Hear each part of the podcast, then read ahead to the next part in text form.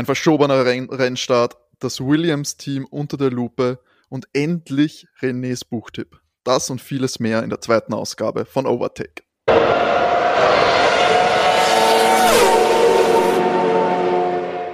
Hallo zur zweiten Ausgabe von Overtake, eurem neuen Lieblings-Formel 1 Podcast.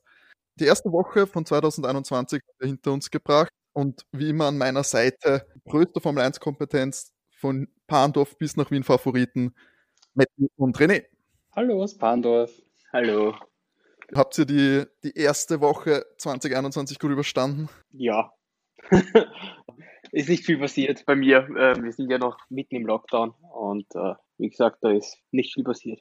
Mir geht es ähnlich. Ähm, wir alle warten auf die neue Formel 1-Saisons und äh, halten uns mit News bei Laune. Obwohl natürlich die Formel 1-Saison noch etwas auf sich warten lässt, passiert trotzdem sehr, sehr viel. Die Teams und auch die Formel 1-Organisation ist fleißig am Werkeln müssen sie auch, denn die Umstände, mit der die Formel 1 2021 beginnen soll oder wird, die ändern sich ständig. Ähm, der Rennkalender zum Beispiel auch, denn der Saisonstart in Australien am 18. März, der wackelt gehörig. Wie schaut's denn da aus, Matti? Also es ist so, dass jetzt noch immer diskutiert wird. Es sollte jetzt die Woche entschieden werden, ob in Australien gefahren wird oder nicht. Man geht jetzt mittlerweile aber auch schon davon aus, dass Australien auf den 21. November verschoben wird. Das heißt, dass dann der Saisonstart in Bahrain stattfinden würde. Das wäre dann der 28. März. Um Australien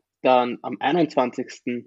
November fahren zu können, müsste man noch ein paar andere Grand Prix verschieben. Und zwar Brasilien wird nach vor verschoben, um eine Woche und der Grand Prix in Saudi-Arabien und Abu Dhabi um eine Woche nach hinten. Jetzt ist dann das nächste Problem natürlich, dass man bei den Testfahrten, dass die jetzt auch nicht mehr gewiss sind ob die jetzt in Spanien, in Barcelona stattfinden oder ob man die in Bahrain stattfinden lassen wird. Für die Teams wäre es natürlich jetzt viel angenehmer, wenn sie in Bahrain testen könnten weil sie dann dort das ganze Equipment schon hätten und nicht extra wieder zu ihren Standpunkten wieder zurückfliegen müssten, wie es in Spanien wäre halt. Dann haben wir noch das Problem, dass der Vietnam Grand Prix steht ja noch nicht. Also der steht ja überhaupt noch gar nicht. Und der wackelt jetzt auch so richtig, genauso wie China. Da geht man jetzt mittlerweile aus, davon aus, dass die beide nicht gefahren werden dieses Jahr. Was ich gelesen habe, Australien und China sind vor allem die Einreisebeschränkungen durch den Coronavirus die Problemerzeuger.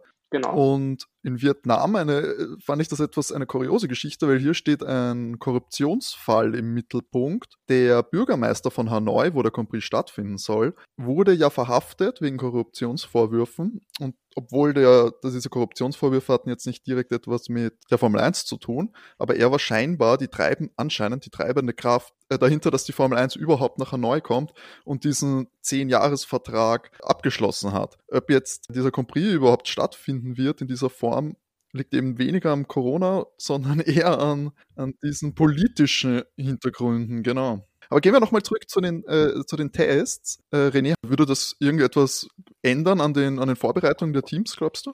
Ähm, ich sag's mal so, wir haben es bei der letzten Folge schon mal kurz erwähnt, die meisten Teams sind ja in Europa zu Hause, ganz stark in Großbritannien und natürlich haben wir dann noch Italien.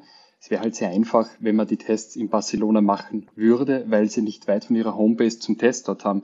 Wenn sie jetzt nach Bahrain fliegen müssen, können sie natürlich wesentlich schlechter äh, darauf reagieren, wenn gewisse Konzepte nicht funktionieren. Beispielsweise, wenn man jetzt ähm, aufgrund der neuen Reglements den neuen Unterboden ausprobieren muss und äh, neue Flügel ausprobiert und neue Anstellwinkel, dann kann man natürlich ähm, schwieriger neue Teile herbeischaffen als jetzt im Bahrain. Also ich glaube, logistisch ist der Aufwand sehr viel größer mit diesen neuen Saisontests. Also das wäre für die Teams, denke ich, nachteilhaft. Mhm. Also ja, das, das, ist ein guter Punkt mit den, äh, dass man bei den Tests natürlich dann anschließende Veränderungen und Teile, die man vielleicht noch umbauen möchte, dass man hier logistisch natürlich dann auf die Infrastruktur in Europa angewiesen ist und man in Bahrain dann, sag ich mal, in der Wüste steht. Genau, ohne, da hast du eigentlich ohne irgendwelche Möglichkeiten. Die Fabrik nicht in der Nähe. Und das, glaube ich, ist, ist, schon, ist schon sehr nachteilhaft. Und die große Frage, wie es der Matti richtig gesagt hat, ist, wie sehr verändert sich dann der komplette Rennkalender in Europa wieder? wenn wir jetzt schon nicht äh, äh, dort anfangen können, wo wir möchten.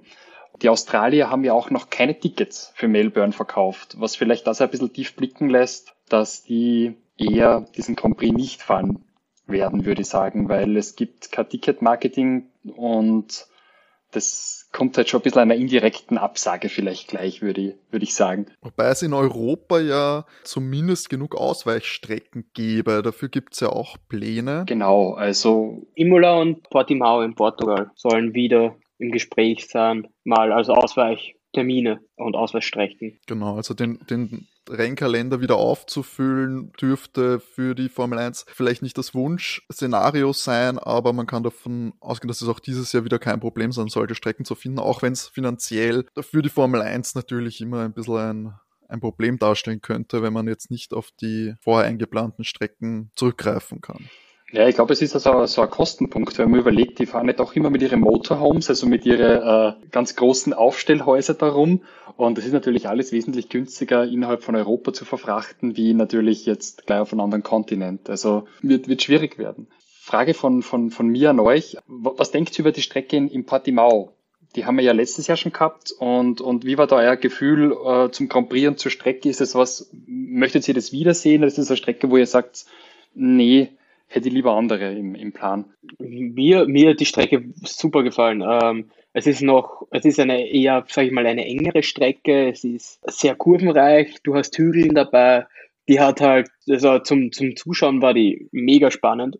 Ich glaube auch die Fahrer im Allgemeinen waren sehr begeistert von der Strecke. Und man hat ja prinzipiell deswegen dann ja schon überlegt, ob man, ob man nicht wieder äh, öfter nach, nach Portugal prinzipiell sollte. Ansonsten weiß ich nicht. Ähm, Imola ist immer schön, hat mir persönlich aber nicht so gut gefallen wie, wie jetzt Portimao zum Beispiel. Was mir einfach noch gut gefallen hat, war der, der, der Türkei Grand Prix.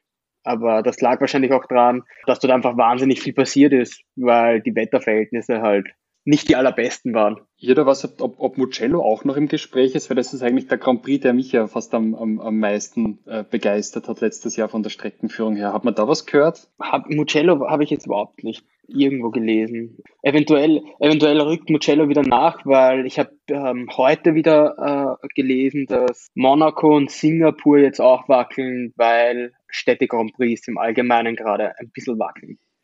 Also dann könnte es natürlich wieder sein, dass dann Mugello vielleicht wieder aktueller wird. Aber ja, das wegen Corona, das ja, glaube ich, das wird noch ein bisschen problematischer werden. Was ist eure Meinung zum äh, Shanghai Grand Prix? Wäre das ein, in euren Augen ein Verlust für die Formel 1-Fans, wenn der gestrichen werden würde? Oder seid ihr beide keine Fans? Also ich muss sagen, ich bin eigentlich immer ein bisschen froh, wenn diese Grand Prix nicht gefahren werden, weil ich durch naja, wir sitzen doch alle in Europa und da tun wir es halt leichter, wenn wir die Zeitzonenabweichung nicht haben. also. Ja, das ist sehr eigennützig. ähm, ich persönlich, also es ist wahrscheinlich, äh, in, in, in China hat man ja eine relativ große Fanbase auch. Für, für die Leute dort äh, ist es sicher schade. Von der Streckenführung her muss ich sagen, wäre es für mich persönlich nicht der größte Verlust. Ich finde, äh, der China Grand Prix, ich weiß nicht, von der Streckenführung her hat mir jetzt nie so, dass ich, war es jetzt nie so, dass ich sage, boah, das ist jetzt, der gehört zu meinen, zu meinen Lieblings-Grand Prix und ich meine, es ist, der hat eben, das, das, das ganz Besondere an dem Grand Prix ist ja diese, diese Schneckenkurve da gleich, gleich nach der Stadt Ziel gerade und dann die ewig lange Gerade kurz vor der Stadt Ziel gerade. Das sind ja also die beiden Merkpunkte. Aber wie gesagt, das war jetzt nie der Grand Prix, wo ich sage, boah, der hat mich jetzt umkauen. Ja, für mich, für mich persönlich wäre es nicht der größte Verlust. Da würde ich äh, tatsächlich wesentlich lieber äh, Imola oder Portimao sehen. Ja, dann hoffen wir für die chinesischen Formel 1-Fans, dass der Grand Prix stattfindet und für Renés Schlafrhythmus, dass er nicht bis 8 Uhr aufbleiben muss, um den Shanghai Grand Prix zu schauen.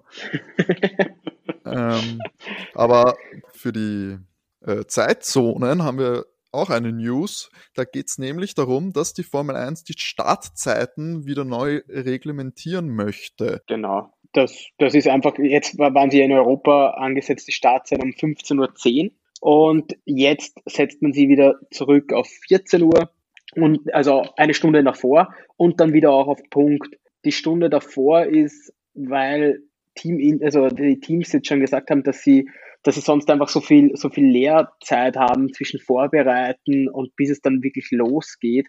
Und durch das, dass da eine ganze Stunde dann bis zu 15 Uhr, da hocken sie nur rum und machen eigentlich nichts mehr. Deswegen würden die Teams lieber früher anfangen, damit sie auch wieder früher einpacken können nach dem Grand Prix, um wieder früher zum Beispiel, wenn das, wenn die Rennen im Wochentakt sind, reisen sie ja praktisch immer von Strecke zu Strecke. Und wenn sie früher einpacken können um diese Stunde, können sie fr äh, wieder früher verreisen. Also ist das für die Teams praktischer, früher anzufangen.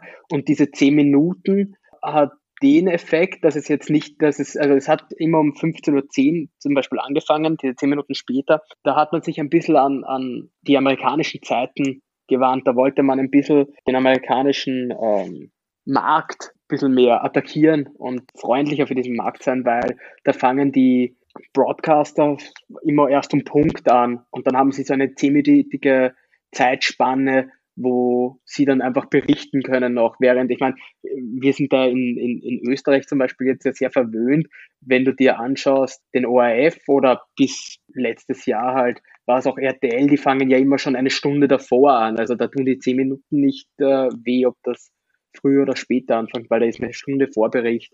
Und das wollte man einfach für den amerikanischen Markt einfach da haben. Aber das dürfte sich von den Zuschauerzahlen nicht unbedingt ausgezahlt haben. Deswegen setzt man wieder auf Punkt. Genau, Ameri den amerikanischen äh, Motorsportfans, die vielleicht jetzt bei der Formel 1 nicht so bewandert sind, dass man denen noch zehn Minuten Eingewöhnungszeit gibt und den sonst strikten amerikanischen Sendeplan nicht zu sehr durcheinander bringt.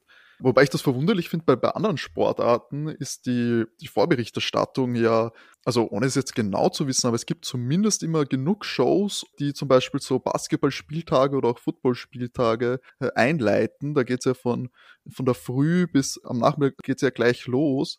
Und da stellt das auch kein Problem dar, dass man viel früher anfängt. Seid ihr Fans von Vorberichterstattung? Ich finde, es ist die Frage, wie man die Vorberichterstattung macht. Ähm, auf ORF finde ich es immer sehr gut. Also der äh, Hausleitner und der Wurz ähm, haben ja wahnsinnig charmante Art, das Ganze zu machen. Und ich denke, wenn man sich jetzt eins der Formate anschaut, kann man sich richtig auch die Vorberichterstattung dazu anschauen. Also wenn ich jetzt Qualifying, ähm, das freie Training und den Grand Prix schaue, brauche ich es nicht unbedingt, weil sie sich oft wiederholt. Aber wenn ich jetzt zum Beispiel nur den Grand Prix schauen würde, dann ist die Stunde Vorberichterstattung wirklich ganz gut, weil da kommt halt natürlich auch viel Klatsch und Tratsch, Personelles, Trends etc. mit und, und äh, das interessiert mich halt speziell. Und deswegen finde ich, ist es ganz gut, aber ja, also mehr wie eine Stunde muss dann auch nicht sein, meiner Meinung nach. Und äh, wie es der Matti richtig sagt, die, die Formel 1 gehört ja mittlerweile dem Liberty Media, amerikanisches Unternehmen, und die wollten halt mehr Quote haben, aber wenn man jetzt überlegt, die sind ja circa acht Stunden in der Zeit hinten, je nachdem, wo man hingeht, Küste, Mitte oder andere Küste, ganz links drüben, dann, dann läuft ja, wenn bei uns das Rennen um 15 Uhr läuft, das dort um 7 Uhr in der Früh. Schaut sich in Wahrheit keiner an zum Aufstehen das Formel 1 Rennen. Deswegen, deswegen glaube ich, es war halt einmal ein Versuch, den verstehe auch, aber Formel 1 ist dann doch irgendwie für mich, ich weiß nicht, wie es euch da so geht, aber doch eher so europäisches Phänomen. Sitzen ja hier die ganzen Top-Teams. Ja, die, ja, du merkst es ja auch bei den, bei den Grand Prix, wie viele Menschen bei den Grand Prix in Europa ja, wie viele sich da sagen, ja, passt kenne ja genug die Österreicher, die, die dann sagen, ja, sie fahren zum Ungarn Grand Prix rüber und schauen sich das an, weil es auch nicht so weit weg ist. Du hast ja gleich dort in Budapest die nächste Strecke oder du fährst runter nach Italien, zum Beispiel jetzt. Es lässt sich dann auch da, glaube ich, ja, weil einfach viel mehr Grand Prix in Europa sind, hast du einfach eine größere Fangemeinde, eine Formel 1 Fangemeinde. Ja, natürlich die traditionsreichen, wie der René sagt, die traditionsreichen Rennställe sind ja alle, sind ja die europäischen. Genau. Müsste den, den Amerikanern jetzt auch gar kein fehlendes Interesse am Motorsport zuhamstern, weil das sind ja ganz andere Rennklassen, das ist super beliebt. Indie, genau, Indie. So solche ja, Sachen, die sind ja äh, immens beliebt dort. Vielleicht einfach ein bereits gesättigter Markt für eine doch vielleicht äh, unerwartet kleine motorsportbegeisterte Zielgruppe. Vielleicht fehlt auch einfach eine, eine gute Identifikationsfigur, ein amerikanischer äh, erfolgreicher Fahrer vielleicht, die dann äh, vielleicht das Interesse der Amerikaner wecken. Aber ob das jetzt große Platzhirsche im amerikanischen Sport verdrängen kann, das sehe ich auch als unwahrscheinlich. Eine globale Vermarktung muss aber halt für ein, für ein teures Phänomen wie die Formel 1 ja einfach das Ziel sein, Deswegen war das ein Versuch, der gescheitert ist, aber ich schätze mal nicht, dass es jetzt die einzige äh, Änderung sein wird, die darauf abzielt, andere Märkte zu bedienen. Also ob sich dann vielleicht irgendwann mal eher an den chinesischen Markt orientieren wird und dort vielleicht bessere Übertragungszeiten zu erreichen, würde ich jetzt auch nicht unmöglich halten. Timo, da wäre Frage an dich. Du bist ja sehr bewandert bei den amerikanischen Sportarten. Ich habe da gelesen, weil du vorhin das Indica ansprichst, dass es die größte, das größte Einzelsportereignis ist in den USA überhaupt mit 400.000 Zuschauern vor Ort am Renntag. Das Indy 500 in Indianapolis. Es ist, steht drin, es ist größer als der Super Bowl.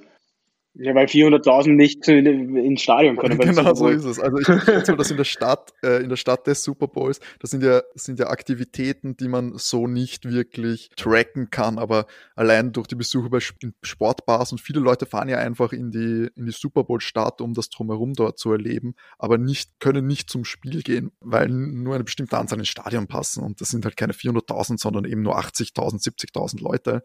Das ist, ich eine nette Zahl, die wahrscheinlich die, die Indie-Promoter gerne herausposaunen. Und ich möchte Ihnen das auch gar nicht absprechen, ist sicher immenses Ereignis für die Fans, die größere Bedeutung und auch also für die Stadt, wo der Super Bowl stattfindet und für die für die Fernsehsender ist natürlich mit Abstand die, der Super Bowl, der ja natürlich auch das größte Einzelereignis der Welt, Sporteinzelereignis. Ja, du hast ja beim Super Bowl hast du ja zwei Wochen praktisch äh, Zeit äh, und da ist ja zwei Wochen Vorbericht nur über dieses eine Ereignis schon. Also ja, beim IndyCar ist es ja Month of the May, das geht den ganzen Monat.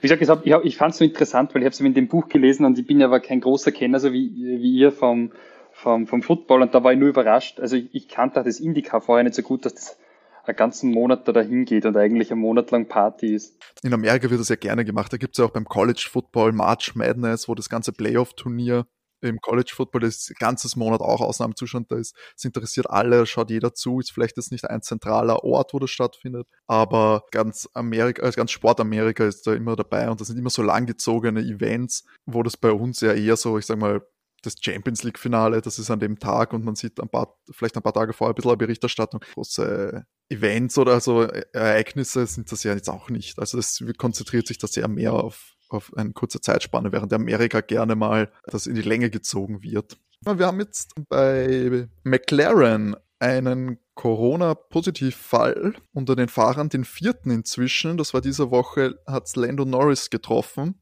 ist jetzt, weiß ich gar nicht, wie viel man darüber äh, reden muss. Wenig überraschend, dass es natürlich auch jetzt in der Off-Season mal einen Fahrer trifft. Würde ich jetzt auch, ist natürlich wahrscheinlich nicht irgendwas mit Party-Exzessen oder so, hat man zumindest nichts gehört, irgendwas zu tun gehabt. Kann einfach jeden treffen, ist jetzt in der Off-Season, aber wahrscheinlich. Aber er hat selber ja da auch schon gesagt, dass es ihm recht gut geht und dass er eigentlich keine, keine groben oder großen Symptome hat. Das ist ja gut zu hören und ja. wir wünschen auf diesem Weg auf jeden Fall natürlich gute Besserung. Also letztes Mal, was wäre unter der Saison während den Rennzeiten weniger ein Problem. Lewis Hamilton hat es am Ende noch getroffen, aber hat für ihn natürlich sportlich keine großartige Auswirkung gehabt. Glaubt ihr, dass das dieses Jahr, äh, dass es diese Saison noch, noch sehr viel Potenzial für Probleme im Rennstall sein wird oder? Ich glaube wahrscheinlich, dass die Piloten relativ bald ähm, die Corona-Schutzimpfung bekommen werden und wir dann wahrscheinlich da weniger Probleme erleben, wäre zu meine Vermutung, weil die sind sicher da auch relativ weit vorne mit dabei beim Personal, die die zuerst erhalten werden,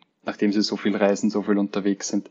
Frage ist halt, wie es dann mit den ähm, Organisationen dahinter ausschaut, wenn man denkt, bei so einem Formel 1 Team kann man dann gleich mal ein paar hundert Personen im Hintergrund haben, die mitwerkeln.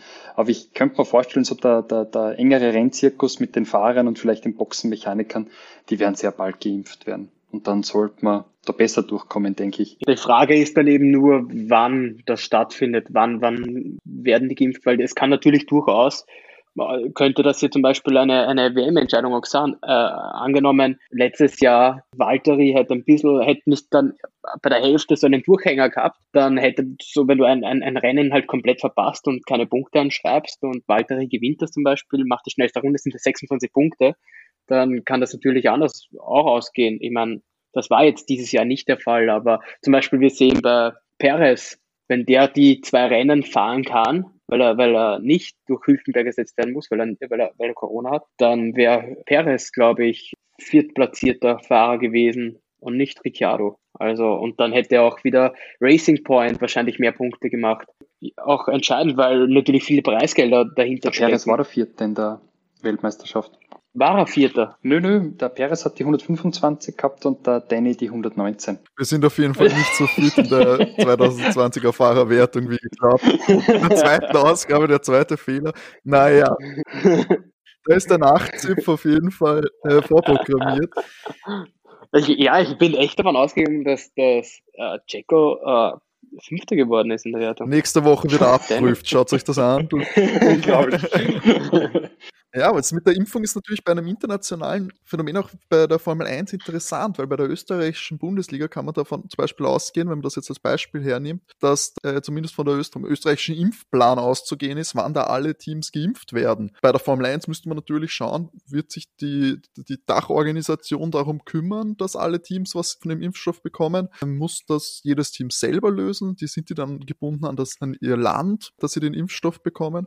Das sind natürlich alles Fragen, die noch und die noch offen sind. Aber genug davon, wir haben den neuen Sponsor von Aston Martin als neuen Themenpunkt. René, wer steckt dahinter und wer muss vielleicht, wer also, weicht Bis denn? jetzt war der Titelsponsor ja die Firma BWD aus Österreich, der Wasseraufbereitungsspezialist Österreich. Mondsee, uh. also, also direkt in der Nähe des Red Bull Sitzes. Zu, Zufall oder, oder abgemacht. Und äh, BWD hatte dieses Zuckerrosa als Firmenfarbe und man munkelt auf der einen Seite, dass dieses Zuckerrosa halt einfach nicht zu Aston Martin passt, weil die halt gern dieses British Racing Green hätten, das ja eigentlich also historisch verwoben ist mit, mit, mit Großbritannien, mit Rennautos oder nicht nur mit Aston Martin, sondern vielleicht auch mit Jaguar. Zum anderen geht es darum, dass der neue Sponsor vermutlich sehr viel mehr Geld mit einbringen kann, weil das Unternehmen wesentlich größer ist. Da handelt es sich um die Firma Cognizant. Das ist ein IT-Dienstleistungsunternehmen war mal eine Ausgliederung von Dun Bradstreet, also von der Firma, die diese Unternehmensdaten verkaufen.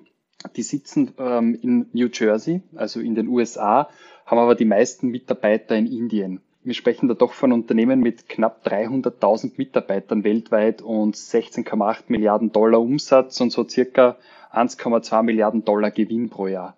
Die können sich schon ein bisschen was leisten in der, in der Richtung und werden jetzt der neue Titelsponsor werden. Das sind einmal keine schlechten Karten für Racing Point oder jetzt Aston Martin. Wobei man auch sagen muss, man weiß ja immer noch nicht, also BWT wird ja eben, ist einfach nicht mehr Hauptsponsor. Man weiß aber immer noch nicht, ob die nicht trotzdem noch Sponsor bleiben oder ob sie andersweitig in der Formel 1 irgendwen sponsern werden. Da gab es jetzt auch schon die Gerüchte eben, weil Red Bull zum Beispiel ja der große Titelsponsor ja fehlt, weil Aston Martin ja weg ist. Schwierig zu sagen, ob die, ob die in der Formel 1 bleiben oder nicht haben wir eine nächste News, die schon fast in die in unseren Social, äh, Social Media News Blog reinrutscht. Wenn ich schon in unserem äh, Showdokument die Quellen hier sehe, sind das kommen die eher aus, de, aus der weniger seriösen Schiene. Allein die Überschrift einer österreichischen Tageszeitung in der Online-Version mit Ärger im Haas-Team, Krabsch-Pilot provoziert Schumacher. Matt, erzähl uns doch mal, um was ging es da? Äh, ich bin einfach darauf gestoßen, weil ich einfach mir die, mir die einzelnen Teams nochmal durchgegangen bin und da bin ich auf diese News gestoßen. Ähm, da geht es einfach darum, Mazepin, der neue russische Fahrer von Haas, der war in einer russischen Sendung oder in einer Talkshow, Match TV heißt die, und der ist einfach drauf äh, der ist einfach gefragt worden, wie sein Verhältnis zu Schumacher ist. Und da hat er einfach gesagt, sie sind keine Freunde, sie sind höchstens alte Bekannte. Und ja, wie gesagt, das ist sonst, äh, ist es nicht groß erwähnt worden in irgendwelchen Zeitungen oder irgendwelche anderen Plattformen. Deswegen, ich habe das Interview auch mit ihm, habe ich mir, das habe ich nicht gesehen. Aus mangelnden Russisch, Russischkenntnissen wahrscheinlich? Aus mangelnden Russischkenntnissen, genau. Deswegen keine Ahnung, wie verlässlich diese Quellen sind, dass das jetzt unbedingt stimmt. Aber auch so wie es geschrieben ist, finde ich jetzt nicht unbedingt, dass das jetzt so nach der groben Rivalität klingt, weil ich weiß nicht, wie viele Fahrer im Fahrerfeld wirklich sagen, dass sie jetzt beste Freunde sind und jede freie Minute miteinander verbringen. Ich meine, das sind zwei junge Fahrer, sie kommen beide. Jetzt sind sie das erste Mal in der Formel 1 und natürlich will jeder von den beiden äh, Einzelfahrer sein. Und ich gehe davon aus, dass sie natürlich miteinander arbeiten werden äh, sonst wird das ja prinzipiell nicht funktionieren. Sie sind auch gemeinsam schon mal äh, zwei Jahre im selben Kart-Rennstall gefahren. Äh, Tony Kart hat das geheißen. Ja, gut, das wird aber schon ein paar Jahre her sein. Das war 2013 und 14, genau deswegen war diese Anspielung mit diesem höchstens Alter Bekannte, aber das wird ja auch, weiß ich nicht, ein, ja, ein, ein Leclerc und ein Sainz wirst du wahrscheinlich auch nicht unbedingt hören, dass das jetzt unbedingt beste Freunde sind, sondern die werden wahrscheinlich beide Nummer 1 Fahrer sein wollen bei Ferrari. Ich weiß nicht, finde ich jetzt nicht so tragisch und würde ich jetzt nicht so den, den großen Aufhänger ja, machen. Eigentlich. Wollen wir da gar nicht weiter großartig äh, darauf eingehen. Das klickt sich wahrscheinlich gut. Wenn ja, ich habe es ja auch durchgelesen. Mazepin, der sich ja jetzt langsam schon als Skandalfahrer etabliert und so für Aufsehen in den, sag ich mal, Yellow Press äh, sorgt und der Name Schumacher ist ja sowieso immer ein Garant für Aufmerksamkeit. Deswegen, ja. Zwei kleinere News äh, in der Woche waren eigentlich auch nicht News. Hamilton-Vertrag weiterhin auf Eis. Lewis Hamilton hat seinen 36. Geburtstag gefeiert diese Woche.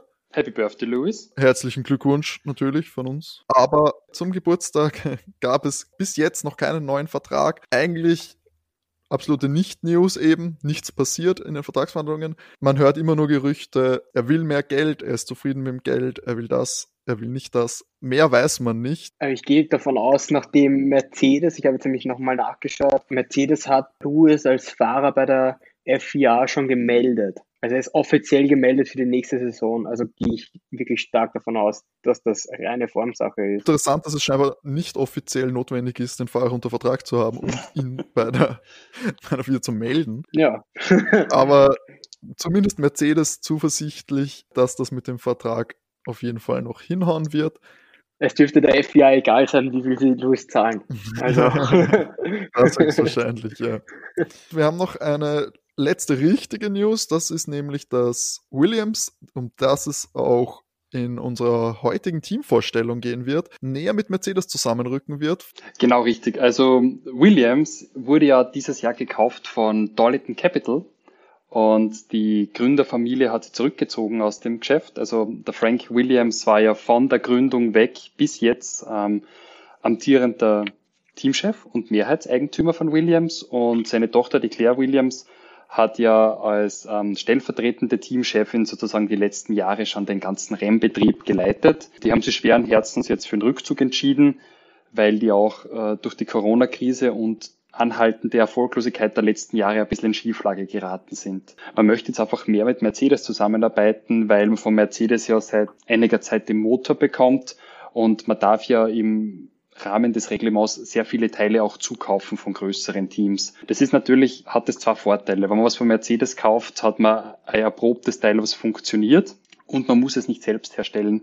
Und diese Teile selbst herzustellen, das ist üblicherweise recht teure Angelegenheit und du brauchst sehr viel Know-how. Das hat Williams bestimmt, aber ich denke, dass die wahrscheinlich auch einfach ein bisschen sparen müssen, im Zusammenhang mit der Neuübernahme. Ja, aber es ist auch so ein, ein Riesenauf, ein, ein Aufwand, weil du kannst natürlich dann die Ressourcen besser nutzen und anders nutzen dann auch, weil wenn du es nicht selber produzieren musst, bleibt ein bisschen mehr Geld über, um das dann in eine andere Produktion reinzustecken, wie zum Beispiel Aerodynamik. Das Williams-Team ist ja sehr groß und, und äh, was man im Hintergrund wissen muss, ähm, der Williams ähm, F1 Racing gehört ja Darlington zu 100 Prozent, aber es gibt dann auch Williams Advanced Engineering und das kehrt Dorlitten eben nicht. Äh, das Williams F1-Team ist an diesem Williams Advanced Engineering auch beteiligt, aber nur als Minderheitseigentümer und da gehört dem Großteil einer anderen Kapitalgesellschaft. Das haben, hat die Williams-Familie schon einige Zeit vorher verkaufen müssen, weil sie Geld braucht haben. Vermutlich haben sie es ins F1-Team gesteckt. Jetzt weiß ich nämlich auch nicht, wie groß die Verflechtungen sind zwischen die beiden sozusagen Schwestergesellschaften und ob nicht vielleicht Williams Racing sogar bei der Advanced Engineering was hat beziehen müssen. Wenn das jetzt aber nicht dem gleichen Eigentümer gehört, könnte es ja gleich bei Mercedes kaufen. Also da ist immer sehr schwer reinzuschauen, äh, so sehr wir uns auch bemühen, in die, in die einzelnen Verflechtungen innerhalb der Teams. Und wie du sagst, es gibt ja viele gute Beispiele, wo man gut gefahren ist damit, dass man einfach weniger Geld investiert und viel zukauft. Die ersten Jahre war Haas ja sehr erfolgreich und Haas ist immer mit einem sehr kleinen Team angetreten und hat eigentlich alles von Ferrari gekauft, was irgendwie im Rahmen des Reglements ging und damit konnten sie ja teilweise ganz gut mitfahren im, im Mittelfeld. Also finde die Entscheidung so mal gar nicht so schlecht. Wer unter der Williams-Familie, wäre wär dieser Deal, glaubst du, möglich gewesen? Glaube ich fast nicht, weil die, die Claire Williams gibt es äh, auch immer bei, bei Drive to Survive, wie also ein bisschen Hintergrundberichterstattung bei den letzten zwei Staffeln über die Teams. Die sieht das ja als Familienunternehmen und, und ich glaube schon, dass die jetzt auch Arbeitsstellen abbauen werden. Weil wenn ich was zukaufe, dann werde ich nicht jeden von den Mitarbeitern einen neuen Arbeitsplatz geben und die hätte wahrscheinlich freiwillig keinen entlassen. Und bei einer Kapitalgesellschaft, wir werden sehen, das ist nur Spekulation, gehe ich davon aus, dass die ja sparen wollen. Und das hätte wahrscheinlich die Familie Williams nicht gemacht. Also was ich da gelesen habe, ist, dass sie, dass sie umstrukturieren, aber keinen entlassen. Umstrukturieren heißt entlassen. ja. Wie gesagt, das ist das, was ich gelesen habe. So haben sie es da gesagt. Eben wegen, aber wegen den Geldern eben. Da ist mir noch ähm, letztes Jahr, bevor Williams eben verkauft hat, ich glaube, es waren 152 Millionen Euro oder äh, US-Dollar, Entschuldigung, an Doralton, haben sie ja noch, hat Latifis Vater ja ausgeholfen und 65 Millionen Dollar gezahlt oder, oder Geld bereit, bereitgestellt. Und da war ja dann so, wenn Williams das nicht zurückzahlen kann, dann gehört ihm das praktisch. Er hat, äh, er hat für das Darlehen Rechte an der historischen Autosammlung von Williams bekommen, nicht am Team. Das heißt, das Darlehen vom Latifi Senior, das müssen sie zurückzahlen, das muss jetzt halt Darlington Capital zurückbezahlen. Deswegen wird der Latifi auch sehr sicher im Sattel sitzen. Aber da hätte er als Gegenleistung äh, das Williams Museum bekommen mit den historischen Autos, nicht das Team. Die Rechte am, am Williams Museum und der historischen Autosammlung, okay. Ja gut, die sind ja auch was wert. Also No, das mein, ich, ich möchte gar nicht den Wert davon absprechen, aber ich finde es manchmal, ich finde so einen Gedanken absurd, um, um was es da geht und du schlussendlich sagst, ja okay, die gebe 65 Millionen Auto und will als Sicherheit, äh, will ich dieses Automuseum haben, ist natürlich etwas, ich finde schon etwas kurios, möchte ich fast sagen. Aber bevor wir noch weiter in das Williams-Team eingehen, wir haben vor, in den nächsten Wochen jede Woche eins der zehn Formel 1 Teams genauer unter die Lupe zu nehmen wir rollen das Ganze von der Konstrukteurswertung, in der wir etwas sicherer sind als in der Fahrerwertung, äh, von hinten das Feld auf und fangen eben diese Woche mit Williams an. Bevor wir damit loslegen, möchte ich kurz darauf hinweisen, dass wir letzte Woche die erste Ausgabe von Overtake veröffentlicht haben. Wir sind zu finden auf Spotify, auf iTunes, inzwischen auch auf Google Podcast, auf Amazon Music findet man uns auch. Und wer natürlich alle News zu unserem Podcast haben will, findet uns auch auf Twitter, wo wir immer die aktuellen Ausgaben posten und weitere Hintergrundinformationen veröffentlichen werden. Dort sind wir at OvertakeCast. Äh, René, kannst du uns nochmal unsere Feedback-E-Mail-Adresse für alles an Anfragen, Informationen etc. Äh, präsentieren? Die ist overtakef1.gmx.at. Alles zusammengeschrieben und klein. Genau, alles bitte an diese E-Mail-Adresse. Wir, wir freuen uns sehr über Feedback und auch über Inhaltswünsche etc. Also einfach alles an diese E-Mail-Adresse, Twitter und den Podcast am besten überall abonnieren, damit ihr keine Ausgabe verpasst. Apropos Twitter, bevor wir jetzt in die Teamvorstellung kommen, haben wir noch einen kleinen Social Media News Blog. Matti, was hat sich getan in der Welt der Fahrer? Nicht viel.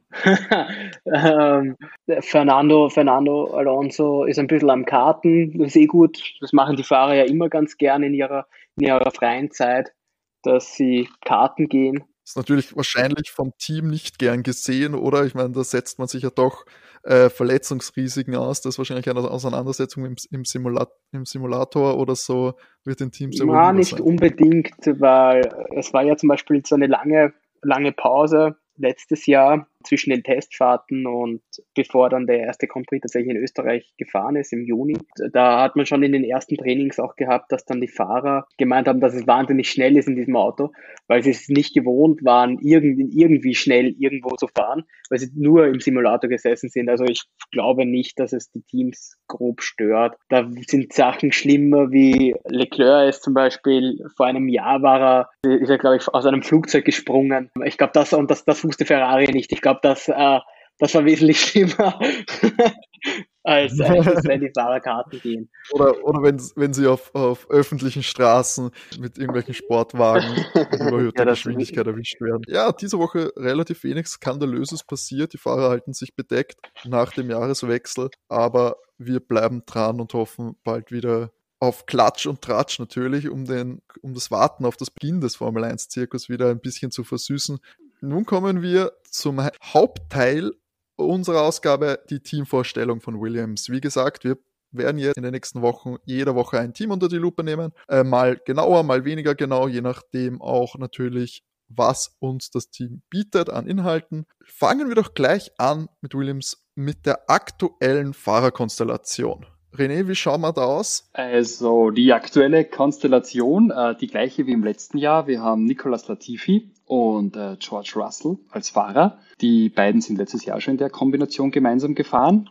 Unseren George Russell haben wir bei der letzten Folge schon ein bisschen erwähnt großes äh, Nachwuchstalent, äh, ist ja auch bei Mercedes ähm, als Vertretung des Lewis Hamilton einmal an Bord gewesen. Kann ich da kurz gleich einhaken? Genau, da hat wahrscheinlich George Russell auch am meisten äh, mediale Aufmerksamkeit bekommen. Warum, das interessiert mich persönlich, warum hat einfach eigentlich der Williams-Fahrer bei Mercedes einspringen können? Ähm, weil der George Russell ja auch ähm, so ein bisschen ein Mercedes-Nachwuchsfahrer ist. Er wird gemanagt vom Toto Wolf die haben sie kennengelernt, wie der George 15 war.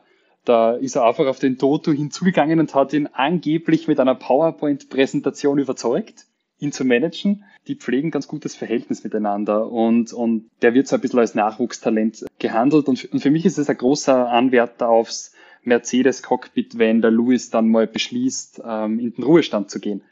Ich glaube, dass äh, George schon in einem Jahr in Mercedes sitzt und neben dem Lewis in dem Mercedes sitzt. Du spielst darauf an, dass der Valtteri vielleicht äh, das Cockpit nicht halten kann, Wetti? Ja, auf das spiele ich an.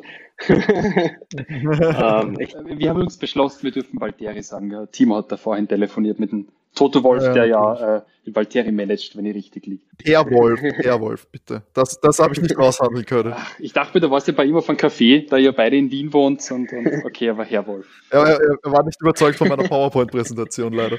Ja, man munkelt ja, ich meine, das äh, ist tatsächlich jetzt immer öfter irgendwo gestanden, dass äh, George einen 10-Jahres-Vertrag bei Toto Wolf hat. Ich sag mal, kriegt man George dann wahrscheinlich relativ günstig in einem Mercedes. Würdest du sagen, zu Recht? Dass er den langen Vertrag hat. Mhm. Ja, das war, das, war ein, das war ein sehr guter Vertrag, glaube ich, für Toto Wolf.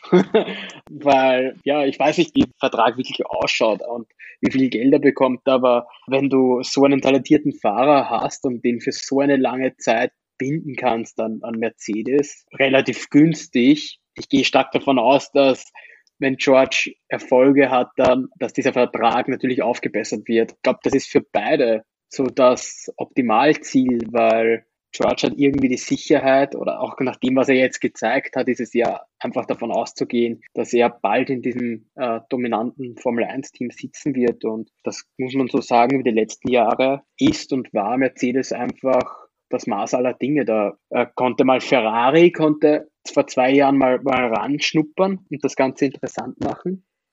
Ähm, Aber für wen das, für wen so ein Wechsel natürlich nicht ideal wäre, wäre natürlich das Williams-Team.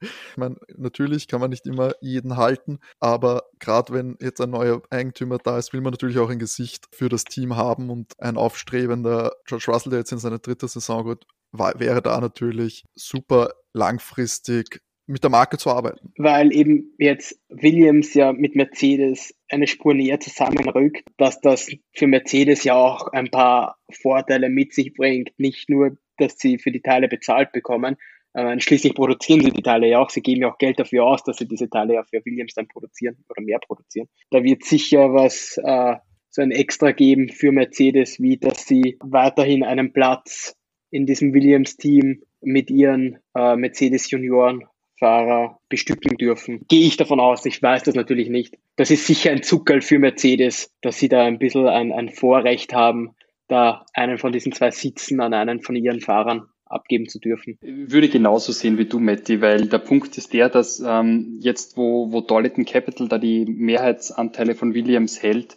die wollen ja bei ihrem Investment irgendwo auch was verdienen. Und im Endeffekt wissen wir, dass du in der Formel 1 mit Preisgeldern nichts verdienen kannst, wenn du nicht vorne mitfährst.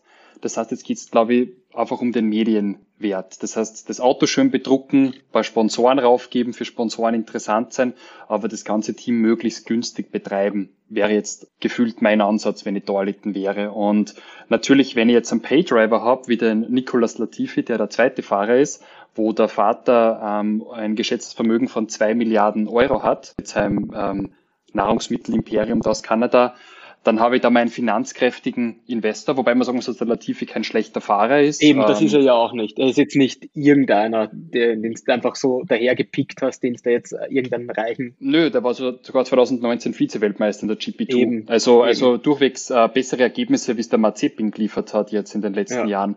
Aber ähm, wie du sagst, ich hätte gesagt, das ist eher der, der, der, der Stuhl für den nächsten Mercedes-Fahrer und es wird Williams ein bisschen zum Mercedes B-Team, wie es vielleicht Haas bei Ferrari ist. Jetzt. Oder, oder, oder Alpha Tauri ganz genau. definitiv bei Red Bull ist. Ja. Und, und, und dementsprechend würde ich sagen, du kannst auch einen guten Fahrer nicht halten in einem Williams derzeit, weil jetzt ist der Russell, glaube ich, ein, ein ganz großes Talent und der kann maximal ins Q2 fahren äh, und sein Teammate äh, da ausqualifizieren. Aber das war's auch schon mit dem Auto. Der hat keinen einzigen Punkt mit dem Auto gemacht. Die einzigen WM-Punkte, die er gemacht hat, waren im Mercedes und ähm, ebenso der Latifi. Der da null Punkte. Und äh, wenn man sich die, die Qualifyings anschaut, George Russell in den zwei Jahren, er ist letztes Jahr gegen Kubica gefahren und dieses Jahr gegen Latifi gefahren. Und er hat, also im Williams natürlich, und er hat jedes Qualifying-Duell gewonnen. Er ist jedes, also das waren er, an 38 Rennen hat er teilgenommen, in 37 Rennen hat er seinen Teamkollegen im Qualifying geschlagen. Das eine Mal, das er verloren hat, war im Mercedes gegen Valtteri Bottas und wie gesagt, da, da war er einfach nur im, im letzten Qualifying, also in Q3 war er langsam. Ansonsten hat er auch Valtteri Bottas im Training jedes Mal geschlagen. Und auch im Rennen hätte er ihn geschlagen, hätten sie diesen Boxenstopp nicht verhaut. Du siehst, was das für ein großes Talent ist und wie der René da gesagt hat, äh, den, den kannst du im Normalfall bei Williams dann nicht halten, weil der will ja auch nicht. Das, ich glaube, es, es, es tut ihm jetzt schon ein bisschen weh, dass er jetzt die dritte Saison da hinten mitfahren muss. Das muss man einfach so sagen, weil dass Williams da die großen Schritte nach vorne macht und wirklich dieses Jahr schon aufschließt, glaube ich auch nicht. Ja, man wird sich mit Haas duellieren, wer letzter oder vorletzter wird. Eventuell kann man, kann man Alpha vielleicht angreifen, aber das sind ja das ist nicht der Anspruch, den Williams ja eigentlich hat, weil du hast als Williams-Team hast du Konstrukteurweltmeister geholt, äh, Titel geholt, du hast Fahrerweltmeistertitel geholt und du hast nicht den Anspruch, da ähm, das schlechteste Team zu sein, aber so kannst du halt auch einen talentierten Fahrer wie George Russell halt dann auch nicht halten. Bin ich komplett bei dir und wie du sagst, Williams darf man nicht vergessen, ist eines der erfolgreichsten Teams der Formel 1. Die mhm. waren Weltmeister mit Mansell, mit Hill, mit Rosberg, mit Villeneuve, mit Piquet und mit Prost also da, da sind ja Schwergewichte dafür gefahren und, und eigentlich ist ja der jetzige, sage ich mal, die jetzige Verfassung des Teams eher, eher eine traurige. Man sieht sehr, wie lang es dauert, bis man vom, vom, vom hinteren Ende oder vom Mittelfeld wieder nach vorne kommt. Ein gutes Beispiel war ja, weil du vorher Alpha erwähnt hast, ähm, der Charles Leclerc, der ist ja nur eine einzige Saison im Alpha gefahren und dann wurde er sofort aufgrund seines Talents in den Ferrari befördert und das absolut zu Recht, meiner Meinung nach der hat ja im Prinzip nur mit Kimi Räikkönen den Sitz getauscht und der Kimi fährt halt noch weiter, weil es ein Hobby für ihn ist. Das ist nicht so wichtig. Aber jetzt gewinnt er da nicht. Das macht ihm halt nur Spaß, recht hat er. Deswegen finde ich auch, also, also, also Russell hätte sich die Beförderung in meinen Augen total verdient und äh, ich, ich kann den Valtteri gut leiden, aber ich glaube, der Valtteri hat nicht dieses, äh, diesen Biss für einen Champion. Man sieht es ja dann auch in seiner Fahrweise, ich glaube so, so äh, in letzter Konsequenz wenn es dann wirklich vielleicht ein bisschen ebenbürtigere Autos sind, ist er am, am Max Verstappen oder erst recht am Lewis Hamilton nicht gewachsen, ganz vorne in der Weltspitze. Ja, aber, aber er, ist ein, er, ist ein, er ist ein super Formel 1-Fahrer, das darf man, das darf man nicht unerwähnt lassen. Also der, ich meine, der hat er ja damals beim Williams, er wäre ja gar nicht ins Mercedes-Team auch gekommen, hätte er nicht das Talent dazu auch, um vorne mitzufahren, weil er war ja auch im Williams war er relativ stark unterwegs. Stimmt. Aber er hat ja diese Beförderung bekommen, nachdem Rosberg ja mehr oder weniger alle überrascht hat mit seinem Rücktritt. Ich kann mich erinnern, Rosberg, ja. der da Weltmeister wurde, hat er ja dann mehr oder weniger ein paar Tage später gesagt, ja, lasst's jetzt. Und das dürfte mit keinem so großartig abgesprochen gewesen sein, so wie es Echo in den Medien war. Und da kann ich mir wieder vorstellen, der Toto als alter, alter Fuchs hat dann gesagt, na gut, nehmen Valtteri den Manager und den kennen wir schon und da wissen wir, dass er sich unterordnet. Gab es neben Bottas äh, und jetzt vielleicht bald Russell äh, noch andere bekannte Wechsel von Williams zu Mercedes? Direktwechsel? Oder ist das ein neues Phänomen? Also, ja, in, in, jetzt in der, jungen, in der jungen Vergangenheit natürlich nicht, da war, da war Valtteri der Einzige jetzt. Und eventuell George jetzt dann nächstes Jahr. Okay, also doch, doch eine deutlich äh, neuere Entwicklung, die auch scheinbar viel mit dem Fahrermanagement von Toto Wolf zu tun hat. Ich überlege gerade, Montoya ist damals vom Williams BMW so zu McLaren Mercedes gegangen, aber ich weiß nicht, ob das am McLaren gelegen hat oder am Mercedes, dass die Montoya zum Beispiel geholt haben. Ja, oder wie viel, ja, wie viel da im Hintergrund ja. ähnliche Verhältnisse waren, wie es, wie es jetzt sind. Na ja, gut, das ist was, das, ich wollte, da wollte ich euch gar nicht testen. Ja, nein, also in den letzten zehn Jahren, seitdem es das Mercedes-Team so wieder gibt, als reines Mercedes-Team, war Valtteri jetzt der einzige Fahrer, der da gewechselt ist.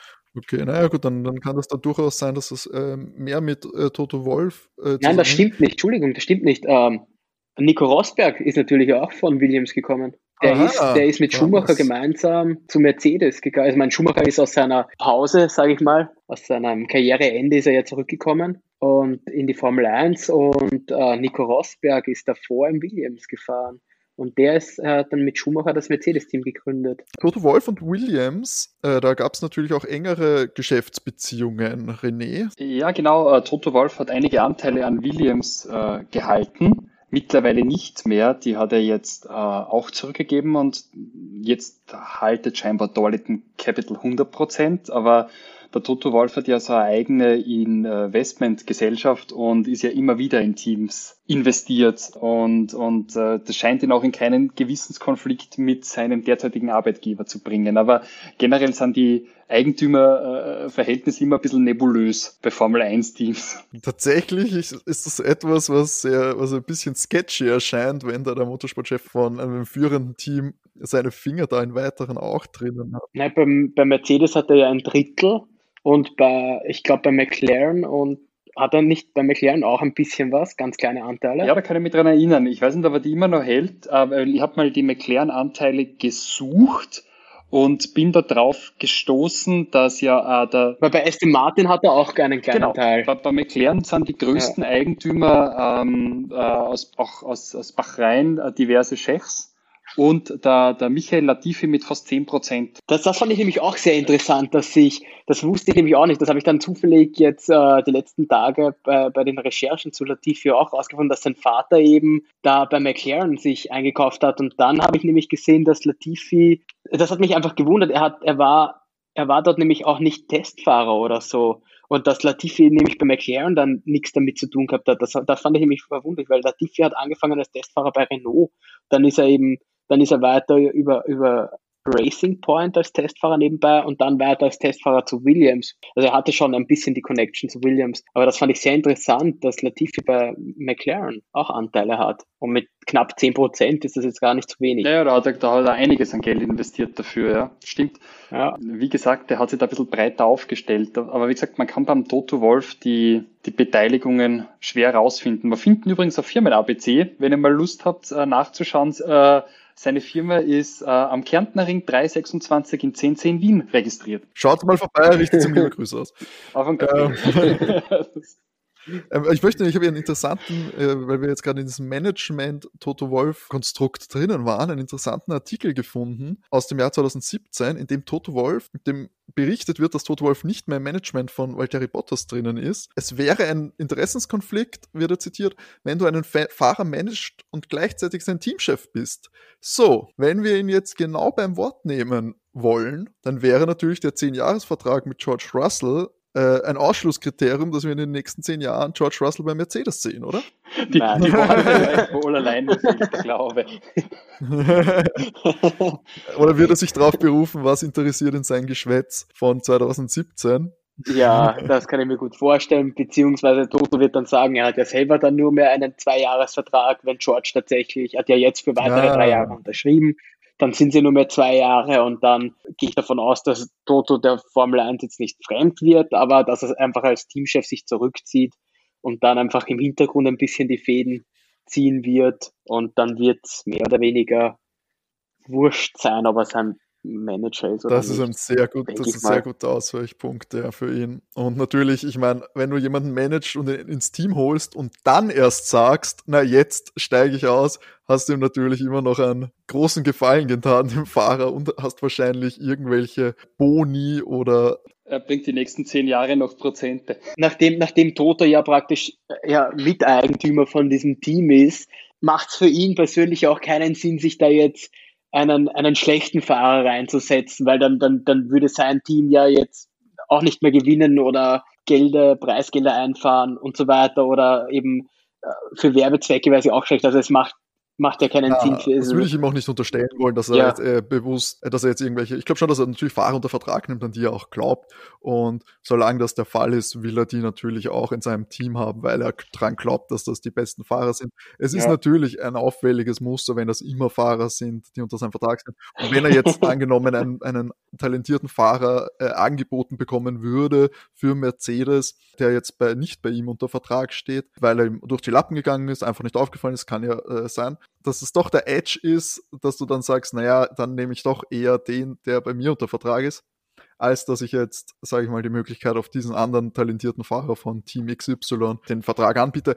Das sind alles natürlich Spekulationen und solche Management- und Teamchef-Absprachen sind natürlich jetzt nicht exklusiv für die Formel 1. Ich meine, das ist ja beim Fußball und den anderen Sportarten äh, ähnlich, wo es da, was ja ganz abstruse Formen beim Fußball annimmt, wenn es da um Spieleragenten geht, die Prämien kassieren für Transfers und dass da Transferrechte an Einzelpersonen verkauft werden, an Spielern. Es ist natürlich Kleinausmaß nur in der Formel 1, ist aber, finde ich, etwas, über das man durchaus reden kann, weil es ein Einblicke gibt doch in solche Personalentscheidungen und warum jetzt Fahrer, Fahrer X in Team Y kommt, wer da äh, im Hintergrund die Fäden zieht und warum sowas passiert, finde ich dann doch immer äh, durchaus, durchaus spannend. Apropos Management, das hat sich ja bei Williams auch einiges im Management getan. Da haben wir ein paar Personalrochaden jetzt äh, durchgemacht, nachdem ja die Claire Williams nicht mehr ähm, sozusagen stellvertretende oder man kann auch sagen amtierende Teamchefin ist. Das hat ja der Simon Roberts ähm, interimsmäßig übernommen. Der übernimmt jetzt weiter, fix. Genau, der wird jetzt weiterhin machen. Und ich finde da vielleicht die Geschichte gar nicht so uninteressant zum, zum Simon Roberts, weil der kommt ja eigentlich ähm, von McLaren. Hätte dort eigentlich mhm. ähm, der COO sein sollen, aber wie dann der, der Ron Dennis gestürzt wurde, hat der ja auch äh, McLaren äh, verlassen müssen und kam dann eben zu Williams. Ja, das Zach, äh, Zach Brown, der neue CEO von McLaren, die, sind nicht, die dürften nicht, zu, äh, nicht zurechtgekommen sein. Vor allem nicht mit, mit, mit, mit, mit Ron Dennis. Ron Dennis war ja sozusagen dort drin die ja. graue Eminenz. Äh, der hat sogar bestimmt, wie die Wandfarben haben sein müssen in die Büros. Der hat da nicht so gern Widersprüche gehabt, wird ihm nachgesagt und das eher ein bisschen autokratisch geführt. Und deswegen finde ich ganz interessant, dass der jetzt äh, doch ähm, sozusagen Teamchef bleibt, weil mir gesagt hat, von Darlington Capital aus, äh, das macht er nur interimsmäßig, aber der dürfte es einen guten Job gemacht haben und bleibt im Teamchef und bekommt jetzt aber einen neuen Vorgesetzten und das ist der Jost Capito, Deutscher, 62-Jähriger, mhm. auch ein alter Hase aus dem Rennsport, war schon, genau, der war schon bei BMW, der war bei Porsche, der war bei Sauber, und der war genauso ähm, bei Ford und bei VW Rallye aktiv. McLaren war er Jetzt auch. zuletzt, genau. Deswegen äh, auch wieder die Ron Dennis Connection. da finde ich ganz interessant, dass die eigentlich aus äh, äh, ähm, von McLaren da durchwegs äh, rekrutiert haben. Ja. Und die äh, Frank und, und Williams und die Claire Williams, die haben sich ja eben zurückgezogen, aber sie sollen in, als sie sollen noch ein bisschen präsent sein, ein bisschen ihr Know-how vermitteln sollen. Ein guter Beratervertrag, äh, den konnten sie auf jeden Fall noch rausholen. ja, man muss sagen, ähm, vielleicht ein, zwei Worte zur Historie. Also der, der Sir Frank Williams ist ja eigentlich das Team. Habe mit ihm gestartet und, und der Patrick Head war der zweite und diese ganzen Erfolge, die, die Williams früher gefeiert hat, das geht eigentlich alles auf die beiden zurück und die haben ja alles miteinander entschieden und, und haben da eigentlich auch keinen anderen an Raum gelassen und, und ich glaube, die waren halt auch die Urheber des Erfolgs und, und mit, mit dem Weggang von, von Patrick Head und natürlich einfach auch dem Älterwerden von, vom Sir Frank Williams und dann auch der Übernahme durch die Claire haben die dann abgebaut und, und würde der Claire Williams gar keinen Vorwurf machen, aber die ist ähm, ja nicht jetzt eine, die irgendwie ähm, Ingenieurswesen studiert hat, sondern die kommt ja aus einem ganz anderen Eck. Sie ist halt nicht ihr Vater, ja. ja, das muss man einfach sagen, dass Frank Williams ist ja, der gilt als einer der größten überhaupt in der Formel 1 und da mitzuhalten ist halt dann, oder das so fortzuführen, wie das ihr Vater halt gemacht hat, jahrelang, ist halt dann. Ja, ich glaube, es ist unfair, weil, wie du sagst, sie, sie studierte Politikwissenschaftlerin. Da hast du halt schon mal eher schwierigere, sage ich mal, grundsätzlich ähm, ja, Ausgangsvoraussetzungen. Und sich, glaube ich, viel ums Budget und das auch ganz erfolgreich gekümmert, ums, ums Sponsoren finden, aber natürlich als, als Teamchef schwierig, wenn man, wenn man aus einem ganz anderen Eck kommt. Ja, wobei, wobei das auch manchmal vielleicht gar nicht so, verke so verkehrt ist, dass du nicht wie bei Ferrari Ingenieur und keine Ahnung, was, welche Tätigkeiten alle noch in diesem Team hast, was ja bei Ferrari auch nicht ganz funktioniert im Moment.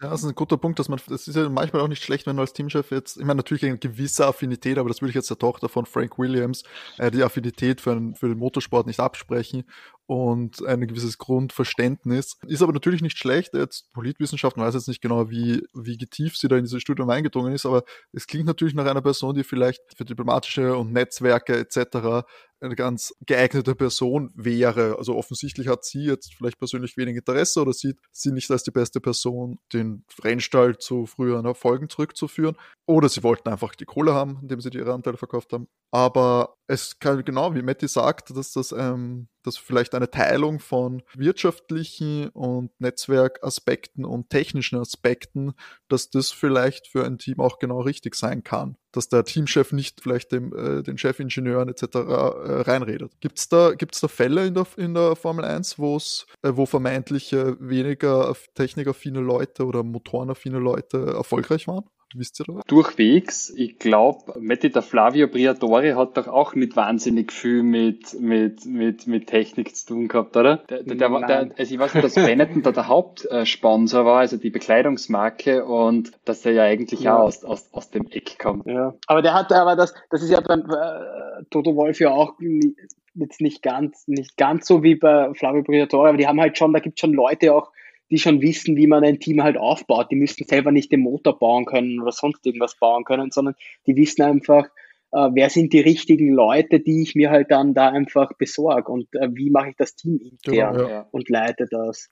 So kann ich sagen. Und eben, ja, ein Manager zu haben als Teamchef ist ja, also einer, der vor allem den Leuten kann und weiß, äh, wen er sich ins Boot holt, um erfolgreich zu sein, das durchaus äh, auch eine erstrebenswerte Strategie. Habt ihr noch was zum, zum Williams-Team, das ihr äh, anbringen wollt? Sag's mal, äh, was ich gern von euch wissen wollen würde, Entschuldigung, ihr könnt es gleich weiter sagen. Was ist eure Prognose? Wie viele Punkte traut ihr dem Williams-Team zu? Wird's vor Haas landen oder wird es wieder das Schlusslicht sein? Also ich glaube, ähm, jetzt wieder mit dem Mercedes-Motor und vielleicht mit ein paar Teilen mehr, könnte ich mir vorstellen. Das gilt erst mit 22, wenn ich. Ah, okay. Die haben das, das Agreement mhm. ist erst mit 22. Das heißt, die müssen dieses Jahr noch alles selber machen. Gut, ich glaube, ähm, vielleicht, vielleicht werden es Vorletzter. wenn es einen guten Lauf haben, weil der, ich weiß nicht, wie, wie weiter die Weiterentwicklung des Ferrari-Motors gelingt. Daran arbeiten sie ja momentan. Ich glaube, das wird ausschlaggebend sein für Alpha und für Haas, ob, ob Williams die erreicht. Dann glaube ich, wenn der Ferrari-Motor nicht besser wird, glaube ich, kann Williams da vielleicht jetzt endlich mal die Lücke auf die zwei Teams zumachen und dann könnten sie da vor denen landen. Aber ansonsten, wenn Ferrari irgendwie es geschafft hat, diesen Motor ein bisschen zu verbessern, glaube ich, ist da einfach noch schwierig, überhaupt Punkte zu machen. Das wird für alle drei Teams eher so sein, keine Ahnung, wer kommt am besten irgendwie lang in einem Rennen durch, wo viele ausfallen, sage ich mal. Ja, ich verstehe dich schon, ich bin bei dir. Also kein großer Durchbruch erstmals 2021, da wird man sich nach der Overtake-Prognose mit den hinteren Plätzen zufrieden geben müssen, trotz vielversprechenden, talentierten und jungen vor allem Fahrerteam. Ich meine, vielleicht überrascht uns ja auch irgendwas bei den, bei den Testfahrten. Ich meine, da wird man das erste Mal dann sehen, ob sie ein bisschen die, die, die Zeit verbessern konnten und, und diese Gap schließen. Ja, aber wer, wer wären wir, wenn wir uns auf irgendwelche Testergebnisse oder Fakten beziehen würden? Na eben, natürlich. Subjektive Meinungen. aus der Luft gegriffene Spekulationen, die Hot Takes, warum Williams mal wieder letzter wird, äh, wollen wir natürlich hören. So, zum Abschluss des heutigen Podcasts haben wir noch eine neue Rubrik. Sie wurde letzte Woche schon angekündigt. Da ist es aus Zeitgründen gestrichen worden. Aber diesmal lassen wir es auf jeden Fall drinnen. Denn wir haben einen Buchtipp, also besser gesagt, René hat einen Buchtipp, der hat sich nämlich mit einem Buch von einer Formel 1-Legende auseinandergesetzt. René, erzähl uns doch kurz, was hast du dir da äh, zu Gemüte genau, geführt? Genau, ich habe gelesen, äh, wie man ein Auto bild, äh, wie man ein Auto baut, How to Build a Car von Adrian Newey. Das hat mir übrigens mein Bruder geschenkt zum Geburtstag. Danke an dieser Stelle. Und äh, das ist ein autobiografisches Werk über den Adrian Newey.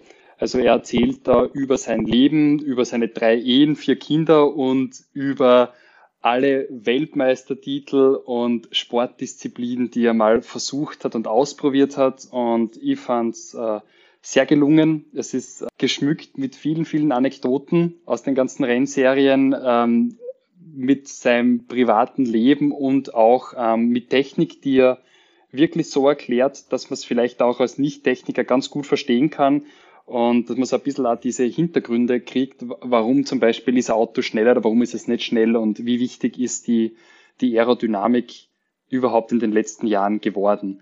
Zum Adrian Newey selbst, ähm, zur Brite und hat schon begonnen im Alter von äh, zwölf Jahren sozusagen seine ersten Konstruktionspläne für Autos zu basteln und zu erdenken, war in der Schule eigentlich eher schlecht, aber hat dann ähm, rausgefunden, wenn er in der Formel 1 arbeiten möchte, und das war immer sein großer Traum, dann muss er da durchbeißen und hat sich ein Studium abgenötigt und hat eben ähm, dann speziell mit Schwerpunkt ähm, Aerodynamik Luftfahrttechnik studiert. Und das war einfach zu der Zeit, was er gemacht hat, ähm, Anfang der 80er, wo er in den Rennsport gekommen ist, genau das, was man gebraucht hat. Die Motoren waren schon schnell, die waren gut entwickelt, aber man hat sich noch nicht so wahnsinnig viel über Aerodynamik Gedanken gemacht.